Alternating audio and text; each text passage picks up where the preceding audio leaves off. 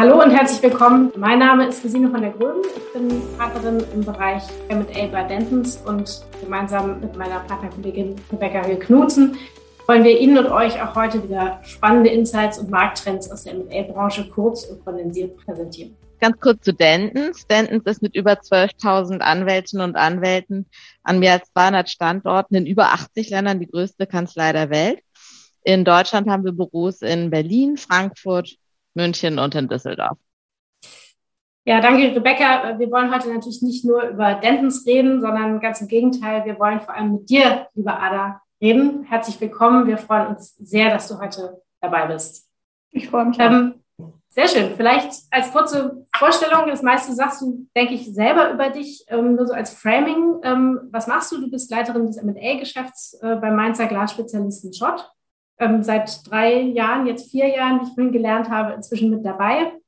Zuvor warst du Director äh, M&A bei der M&A-Beratung Lincoln International und hast dort die M&A-Aktivitäten vor allem im Gesundheitsbereich im deutschsprachigen Raum verantwortet. Und wenn ich es jetzt richtig auf der Platte habe, gab es davor Stationen bei Merck, äh, BBVA, JP Morgan, Metzler und Deloitte. Aber ergänze das gerne. Nee, das stimmt. Das war schon sehr gut zusammengefasst. Mehrere Stationen über verschiedene Bereiche, sehr breit ausgebildet und dann den Fokus Richtung Corporate M&A gelegt. Gut, erzähl uns doch noch ein bisschen was zu deiner, zu, zu dir, zu deiner Person, deinem Background.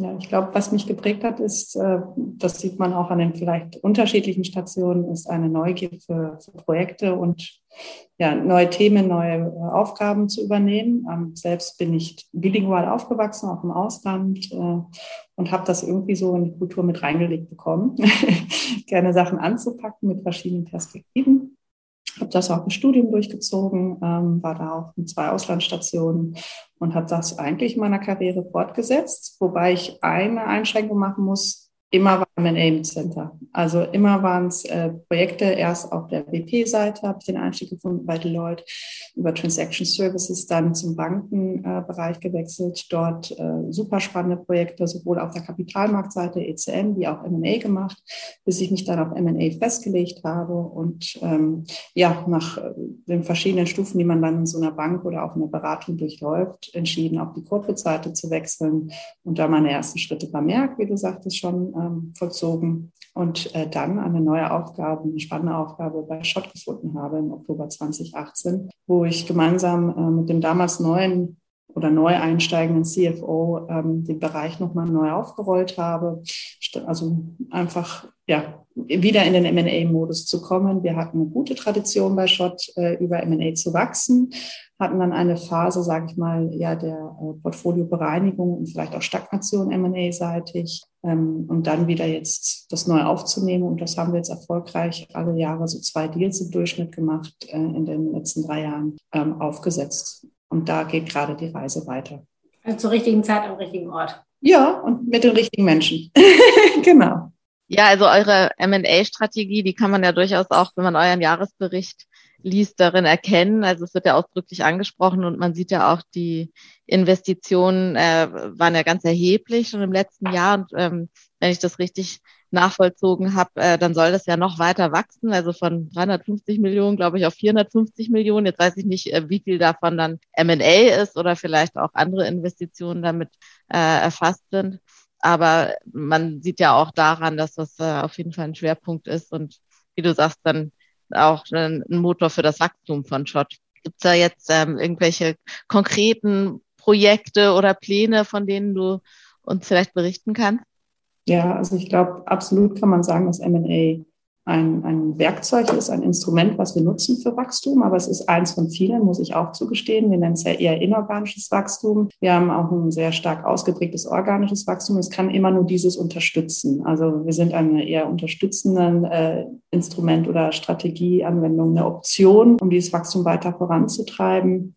Und das machen wir schon sehr dediziert. Mit einem Team von vier Leuten sind wir aufgestellt und begleiten Transaktionen global heraus. Äh, immer dann, wenn wir irgendwo äh, ein Equity Stake nennen wir das, also eine Partizipation in Eigenkapital äh, aufnehmen. Das kann über ein Joint Venture sein, was wir schon begleitet haben und auch eine gute Historie haben drin. Äh, das kann über eine Minderheitsbeteiligung sein ähm, oder auch halt bis zu einer vollen Akquisition. Und das sind so die, die, sag ich mal, Spielfelder, die wir offen haben auf der M&A-Seite, ähm, auf der Kaufseite. Das ist unser Hauptfokus wir machen aber auch, und das gehört zu einem professionellen Portfolio-Management auch als Konzern, natürlich auch äh, Sell-Sites, also verkaufen wir Geschäfte oder Einheiten, die eventuell nicht mehr in das strategische Portfolio passen oder auch, ähm, sage ich mal, zukünftig vielleicht woanders eine bessere Heimat ähm, haben als in unserem Konzern, äh, weil wir nicht mehr die Rahmenbedingungen haben, die strategische Veränderung des Portfolios vorantreiben. Und auch das machen wir äh, kontinuierlich. Wir haben zum Beispiel letztes Jahr unser US-Geschäft im Flach Flachglasbereich verkauft, ähm, was dann doch auch ein erheblicher Einschnitt im Konzern war. Also auch solche Entscheidungen gehören zur M&A dazu bei uns. Vielleicht nochmal zu Schott selber. Also du hast gerade Flachglas schon angesprochen ähm, und man kennt euch ja so aus dem täglichen Leben, vielleicht vom Cerankochfeld zu Hause, aber ihr macht jetzt noch so vieles mehr. Also vielleicht kannst du uns da auch nochmal noch mal abholen und unsere Zuhörer. Ja, also ich finde, Schott, äh, du hast eben gesagt, wir sind ein Spezialglashersteller, das ist absolut richtig, aber wir sind darüber hinaus gewachsen. Wir sind ein, ein Spezialist in Materialien ähm, und auch äh, geht eine Reise Richtung Polymer zum Beispiel oder auch äh, Glaskeramik ist ein, der tägliche äh, Kontakt sozusagen mit Schott, also ein sehr breit diversifiziertes Portfolio, was vielleicht auch die M&A-Strategie dort hingegen äh, sehr interessant macht, weil wir in Nischen operieren aber sind da meistens Marktführer und äh, für unsere Produkte dann auch bekannt. Ich glaube, das bekannteste ist das Shop Ceranfeld. Das ist eine Glaskeramik, sozusagen da, wo man ein Kochfeld drauf äh, auch hat. Wir liefern das Material dazu und das ist unsere Kernkompetenz. Also von der Schmelze über das Prozessieren von Glas und Glaskeramiken und seit, sage ich mal, vier Jahren auch ähm, einmal organisch und durch M&A gewachsen auch ähm, eine, eine Verbreiterung des Portfolios im Material äh, Polymer oder Hochleistungskunststoffe, ja? ähm, sowohl in der Pharmaverpackung wie auch äh, in, in, im Diagnostikbereich, wo wir zuletzt auch letztes Jahr im ähm, September ein Unternehmen in den USA gekauft haben. Das war ein Add-on zu einer Akquisition, die wir in 2019 erfolgreich abgeschlossen haben in Australien. Und ich glaube, das zeigt auch, wie global unser Geschäft ist, einmal an den M&A-Projekten, aber auch zum anderen, wie wie unterschiedlich und divers die sind. Also ich lerne jeden Tag seit vier Jahren, wo wir Produkte reinliefern. Und das geht von äh, Glaspulver für Lippenstifte bis hin über zu Glaspulver medizinischen Bereichsanwendungen, über die äh, Ampullenfläschchen äh, in der Primärverpackung für Pharma. Also jede, oder sagen wir mal, zwei von drei äh, Covid-Vaccines kamen in einen Shot, weil letztes Jahr, das finde ich auch eine sehr beeindruckende Zahl, bis hin zu diesen großen großflächigen Cooking-Tops oder, oder Ceranfeldern, äh, Glaskeramiken für Kochfelder, die wir dann vermarkten. Also Glas in jeglicher Form, von Pulver über äh, Rohre, Fäden, äh, Fibers äh, bis hin zu Sheets. Das ist total spannend zu sehen. Du hast gerade die, die Pharmaflächen für die, für die Impfung ähm, schon angesprochen. Wie hat sich das denn letztes Jahr bei euch äh, entwickelt? Also ich stelle mir vor, äh, Leute sind mehr zu Hause, äh, bauen ihre Küche um, bestellen neuen Herd, Cerankochfeld, da sind wir wieder. Dann äh, die Pharmafläschchen, also ähm, Corona hat nicht nur Verlierer, würde ich mal unterstellen. Absolut. Also die Diversifikation hat uns da sehr geholfen. Zum einen, ne, weil die Geschäfte sich ein bisschen auch ausgleichen können. Zum anderen waren wir aber auch in, in Industrien unterwegs, die beflügelt waren. Also wir waren Vorteilsgewinner. Ähm, ich würde sagen, weniger bei der Pharmaflasche. Das war eine Aufgabe auch, die wir wahrgenommen haben und äh, wo wir auch die Ernsthaftigkeit dahinter gesehen haben, dass wir hier einen Versorgerstatus haben. Aber ähm, bei der Haushaltsgeräteindustrie, das war zum Beispiel ein Effekt, der nicht vorhersehbar als Covid uns getroffen hat und wir erstmal vielleicht kurz gelähmt waren von den Lockdowns und unser Portfolio uns angeschaut haben, gesagt haben, was müssen wir jetzt für Maßnahmen treffen. Äh, da konnten wir mit diesem Cocooning-Effekt, ehrlich gesagt, so wie wir es bezeichnen, intern nicht rechnen. Und das hat zwei Geschäfte bei uns, äh, die an Haushaltsgeräteindustrie äh, liefern, äh, sehr positiv natürlich beeinflusst. Das liegt einmal an der Glaskeramik, die wird bei uns Homtech genannt, die Einheit, oder fällt in die Einheit unter Homtech. Und dann haben wir die Flachglas-Operations, wo wir tatsächlich Zulieferer sind für auch Kühlschränke, Böden, bis hin zu Leisten für Backöfen, Waschmaschinen, also unterschiedliche Steuerungselemente, die dann aus Glas oder anderen Materialien hergestellt werden, wo ich sage, das war etwas, womit wir nicht gerechnet haben, aber die natürlich unter anderem das beflügelt haben. Aber wir waren durch den Mix generell in einer sehr komfortablen Position.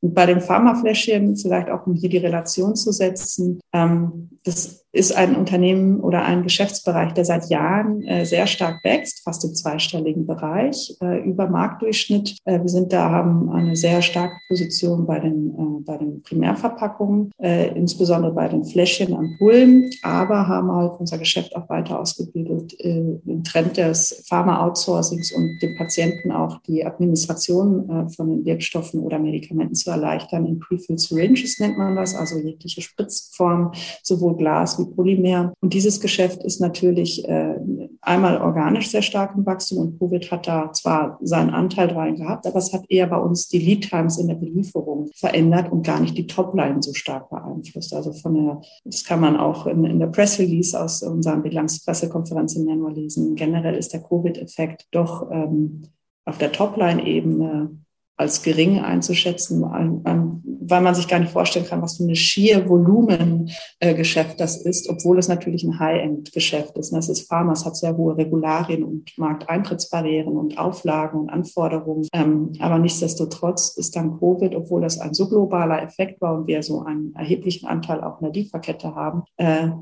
zu vernachlässigen in unserem insgesamt Wachstum bei dem Geschäft.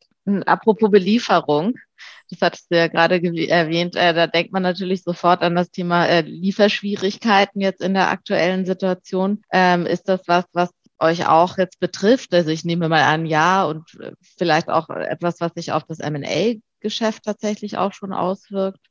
Ja, also absolut betrifft uns das. Es wäre vermessen zu sagen, dass nicht. Und wir haben diese Entwicklung sozusagen Deterioration of Supply Chains schon über das letzte Jahr natürlich äh, verfolgen können. Und da gab es ähm, natürlich die ersten Effekte, die dann kamen über zum Beispiel äh, Automotive. Ne? Also wir haben auch ein automotives Geschäft, äh, was betroffen war, Chip-Volumina, äh, ähm, äh die runtergehen oder Lieferschwierigkeiten waren. Dann haben natürlich die Schließungen und Engpässe, sage ich mal, auf den globalen Containerschiffen auch dazu geführt, dass manche unserer Produkte, die verschifft werden, äh, nicht, nicht die Kunden erreichen konnten oder äh, erstmal ähm, ja, auf, auf Warteposition gesetzt wurden, obwohl wir das Material äh, liefern konnten. Und das hat sich immer weiter durchgezogen. Und wir haben das schon frühzeitig gemerkt in verschiedenen Bereichen. Ich glaube, da hat jeder, jedes Unternehmen zu kämpfen, ob es auf der Rohstoffseite ist, bis hin äh, natürlich zu den äh, vorgefertigten Materialien. Bis dato haben wir das immer gut äh, auch auffangen können durch die unterschiedlichen Standorte, die wir haben ähm, und auch, äh, sage ich mal, durch die unterschiedlichen Produkte oder auch, dass wir unser Material ja selber als Vormaterial herstellen. Nochmal ein Beispiel. Äh, wir machen zum Beispiel Glasfasern für medizinische Anwendungen, so, sogenannte Lightguides, also Lichtleiter Bildleiter. Äh, und das Vorprodukt, das Glas, das schmelzen wir. Und das geht in einer Prozesskette. Da ist natürlich die Liefersicherheit sehr, sehr hoch. Wenn wir das aber zu unseren Kunden dann verschiffen wollen, die dann äh, große MedTech-Player sind, dann äh, hilft uns zwar, dass wir auch in den USA oder in, in, Nordamerika einen Standort haben, aber auch hier merken wir, dass einfach äh, die, die, obwohl wir liefern, zum Beispiel unsere Kunden die Produkte nicht entfertigen oder assemblieren konnten. Und das war ganz äh, extrem in der Haushaltsgeräteindustrie zum Beispiel auch. Themen, wo unsere Kunden äh, ja, die Lager leer hatten, weil sie in manche Baumaterialien oder welche Rohstoffe nicht rangekommen sind oder äh, Erzeugnisse. Und ähm, wir merken jetzt aber mit den natürlich zusätzlichen Effekten aus der ähm, Spirale, aus den Energiepreisen. Wir sind ein sehr energieintensives ähm, Unternehmen. Glas oder Spezialglas, wie wir es herstellen, wird bei einer Temperatur von 1700 Grad geschmolzen. Ich glaube, da kann sich jeder vorstellen, wie viel Energie dafür aufgewendet werden muss aus Gas oder Elektrizität. Ähm, das hat natürlich für uns einen sehr sehr, erheblichen Einfluss. Und auch wenn das Pharmageschäft zum Beispiel ein Converting äh, Process ist, also man nimmt das, das Glas, das Glasrohr und verarbeitet das dann in diese Primärverpackung, ähm, ist das trotzdem die Abhängigkeit von dem Tubing sozusagen, von dem Glasrohr sehr hoch. Ähm, und die Nachverarbeitung oder Prozessierung ist natürlich dann weniger Energie, ähm, ja, benötigt man weniger Energie, aber es, es hat ein Zusammenspiel. Und ich glaube, da merken wir immer mehr, wie der Druck natürlich auch bei uns in den Lieferketten steigt. Und das ist natürlich, äh, du sagtest, es ist Energie ähm, das Stichwort und eine Steilvorlage. Äh, wie haltet ihr es denn mit ESG-Themen? Das ist ja noch was anderes, was aktuell tatsächlich auf der Agenda steht, abgesehen von den aktuellen Schwierigkeiten, die es in der Lieferkette gibt. Wie geht ihr mit dem Thema um? Ja, also ist bei uns adressiert und auch Teil der Strategie, äh, Sustainability zu erreichen. Wir haben selber uns das Ziel auferlegt, bis 2030 neutral, klimaneutral zu operieren. Ist eine Mammutaufgabe, muss ich zugestehen, ähm, äh, aber Schritt für Schritt dem anzunähern und auch äh, professionell hier unseren Kunden wie auch unseren, also Endkunden, einmal den, denjenigen, die Konsumenten sind, aber auch unseren ähm, ja, Kunden, die, weil wir ein B2B-Geschäft haben, auch hier einen Weg aufzuzeigen, wie wir damit damit nicht nur, ähm, sage ich mal, deren Erwartungen erfüllen, sondern auch unsere eigenen Ziele setzen, ist für uns, wie gesagt, Bestandteil der Strategie. Ähm, mit einer Zero-Carbon-Strategie im Strategieprozess des Konzerns mit aufgenommen und eine gemeinsame Reise. Aber dies die ist herausfordernd und die durch die jüngsten Entwicklungen nicht vereinfacht worden. Ähm, ja, und ich glaube, wir sind bereit, da auch zu wissen, wohl wissend, weil wir ja auch äh, ein so hoher Konsument an, an fossilen Brennstoffen sind, dass wir da einen Beitrag leisten müssen, äh, auch äh, die, die Kostenseite darauf äh, zu nehmen. Ne? Also wir sind ein profitables Unternehmen und wollen natürlich da auch weiter dran anknüpfen, aber auch eine Profitabilität wird davon ähm, ja, berührt sein und äh, das sind wir auch in Kauf zu nehmen. Ähm, immer in der Balance natürlich auch den, Fortbestand des Unternehmens zu sichern und uns nicht, äh, sage ich mal, Ziele zu setzen, die nicht einhaltbar sind. Aber die jüngsten Entwicklungen sind für uns, haben diese Aufgabe noch größer gemacht. Hm, das kann ich mir vorstellen. Und Rebecca, du sagst, es ist ja 450 Millionen Neuinvestitionen geplant, ursprünglich mal geplant, gibt und ein großer Teil davon auch M&A. Gibt, gibt es da jetzt schon Anpassungen? Also, also wir haben jetzt natürlich zwei sehr starke Jahre hinter uns. Und wir haben da auch massiv investiert, insbesondere unser, unser Rohrgeschäft, Tubing-Geschäft und das Pharmageschäft sind äh, da im Vordergrund dieser Investitionsrunden äh, und des, des CapEx, was man sieht. Äh, M&A-seitig ist das im Verhältnis dazu etwas kleiner. Wir arbeiten ja, wie ich sagte, in Nischen und wir sind Nischenführer. Deswegen können wir gar nicht unsere Wettbewerber kaufen, sondern fokussieren uns hier auf äh, Ergänzungen, äh, adjacent opportunities, wie wir es nennen, die komplementär zu unserem Geschäft sind. Und da sind die Transaktionsgrößen halt einfach, sage ich mal, angepasst. Deswegen glaube ich, können wir auf der M&A-Seite sagen, hat sich für uns der Plan nicht verändert. Wir werden trotzdem neue Technologien, äh, die wir nicht selber organisch entwickeln können oder die einen, einen Mehrwert für unseren Kunden Kunden haben oder wir den sehen, auch weiter verfolgen. Ähm, und das auf globaler Ebene. Also wir haben äh, über unsere Geschäfte und wir skalieren die Geschäfte. Das ist für uns wichtig, nicht wo es sitzt. Insofern kann ich da keinen Fokus geben. Bei den Investitionen in CapEx sehen wir auch, dass wir insbesondere in den beiden Geschäften, die ich eben genannt habe, weiter ausbauen, weil einfach auch die Nachfrage da ist. Äh, und äh, wir, wir hatten einfach, sage ich mal, ein gutes Händchen oder unser, unser Senior Management mit dem Pharmageschäft, dass ihre Investitionen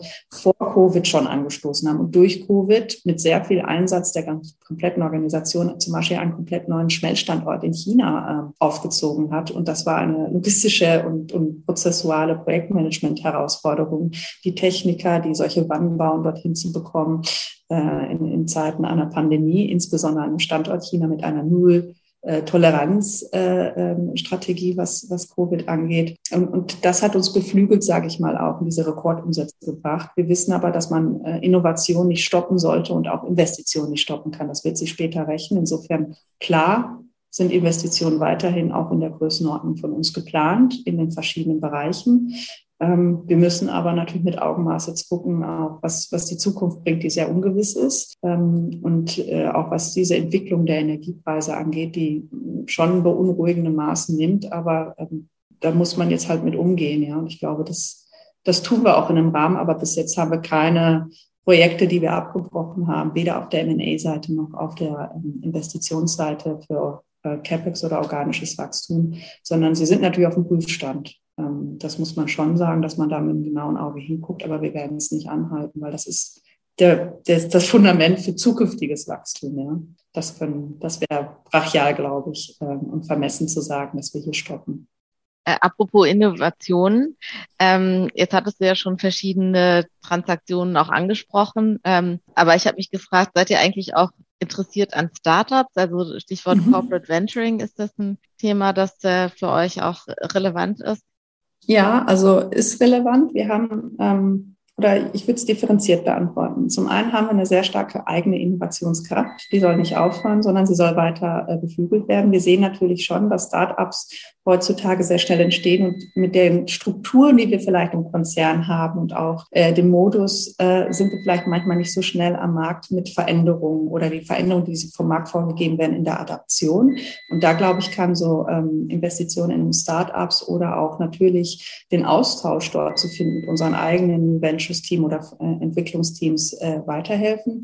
Und wir haben ähm, uns auch entschieden und äh, jetzt auch angestoßen, Corporate Venturing aktiv, nicht nur opportunistisch äh, voran äh, oder aufzusetzen und aufzufangen im Konzern, machen das aber nicht mit dem eigenen Venture-Arm. Dafür sind wir, glaube ich, nicht groß genug und das Risiko wahrscheinlich auf der Gegenseite auch sehr hoch zu sehen, sondern wir machen das über Investitionen in Fonds, Zugang zu dem Dealflow und haben ein professionelles Setup innerhalb des Konzerns gewählt, mit welchen Stakeholdern wir dann sprechen und uns diesen Dealflow anschauen und eventuell in Fundraising-Runden oder bis hin zu einem M&A-Target dann auch hier reingehen. Wir haben das erfolgreich auch schon ein, zwei Mal äh, ja, implementiert, nenne ich es mal, oder, oder umsetzen können. Wir haben ein Investment in eine kanadische Firma, nennt sich Smart Skin, äh, die ähm, eine Drohne für die Abfüllanlagen von ähm, erstmal Getränkeherstellern gefunden hatte. Und wir haben das dann jetzt auf die Pharmaseite in Zusammenarbeit und mit einem Investment weiter vorangetrieben. Das ist zum Beispiel etwas, wo ich sage, das ist ein Engel zu unserem Geschäft. Das muss da sein, weil sonst können wir keinen Input dem äh, Startup liefern. Das läuft äh, super und macht auch viel Spaß, ähm, glaube ich, allen Beteiligten, sowohl auf auf der kommerziellen Seite einfach entrepreneurial mit reinzugreifen, aber natürlich auch eine sind wir ehrlich, auch auf der Rendite-Seite, weil unser Kernfokus ist es nicht, Startups zu kaufen und zu entwickeln. Die würden bei uns, glaube ich, in der Masse und in den Konzernen ähm, nicht ihren Erfolg entfalten können, wie, wie wenn sie es unabhängig machen. Aber wir sehen das durchaus als Tool, ähm, uns unser Geschäftsmodell zu adaptieren und uns weiterzuentwickeln. Ähm, und insofern ja, da ist ja auch viel los im Markt, sage ich mal, auch in den vergangenen äh, zwölf Monaten gewesen. Und das soll nicht an uns vorbeigehen. Also da, da wollen wir aktiv mitspielen, aber natürlich, wie gesagt, in einer anderen Rolle vielleicht als andere größere Konzerne, äh, die einfach ein andere ein, einfach anderes Instrument anwenden können, andere ähm, Summen aufrufen können und auch vielleicht andere Ressourcen draufsetzen können. Du hast ja jetzt so eine langjährige Erfahrung, was, was M&A-Transaktionen angeht. Ähm, Gibt es irgendeinen Deal, der dir ganz besonders in Erinnerung äh, geblieben ist? Vielleicht äh, magst du mal aus dem Nähkästchen plaudern, irgendwas, was erzählenswert wäre?